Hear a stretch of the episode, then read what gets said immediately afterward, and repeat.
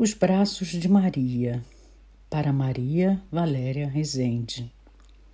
Não há como não reparar nos braços de Maria, esses que se alongam e abraçam irmãs e irmãos de todas as instâncias, lugares, cores, gêneros, não se furtam a emoção, nem as mangas arregaçadas para as causas que reivindicam a dignidade no dia a dia na vida de outras Marias.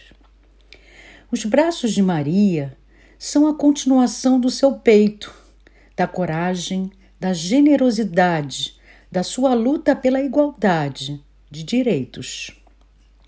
Maria pode até não ser perfeita, mas seus braços, ah, seus braços, seus braços são, são.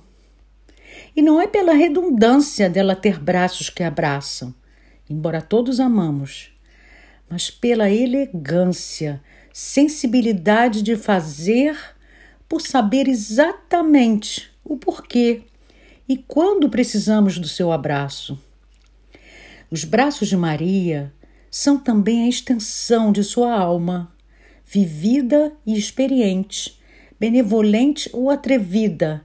Ela nos ensina que há braços que devem se dispor a lutar mesmo que pareçam fracos.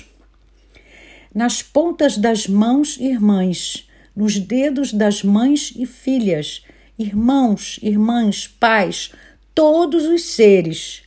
Maria nos lembra que todos um dia precisaram de outras Marias.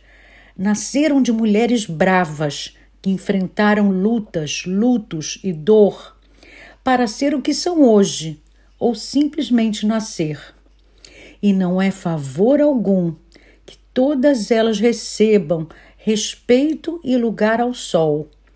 Banhos de poesia e lua cheia, escrito com todas as letras a milhares de mãos, de mil braços, de um mulherio cheio de Vênus, mais que águas e ondas, mais que céu e cosmos, de três Marias a oito de março, abraçadas à terra redonda.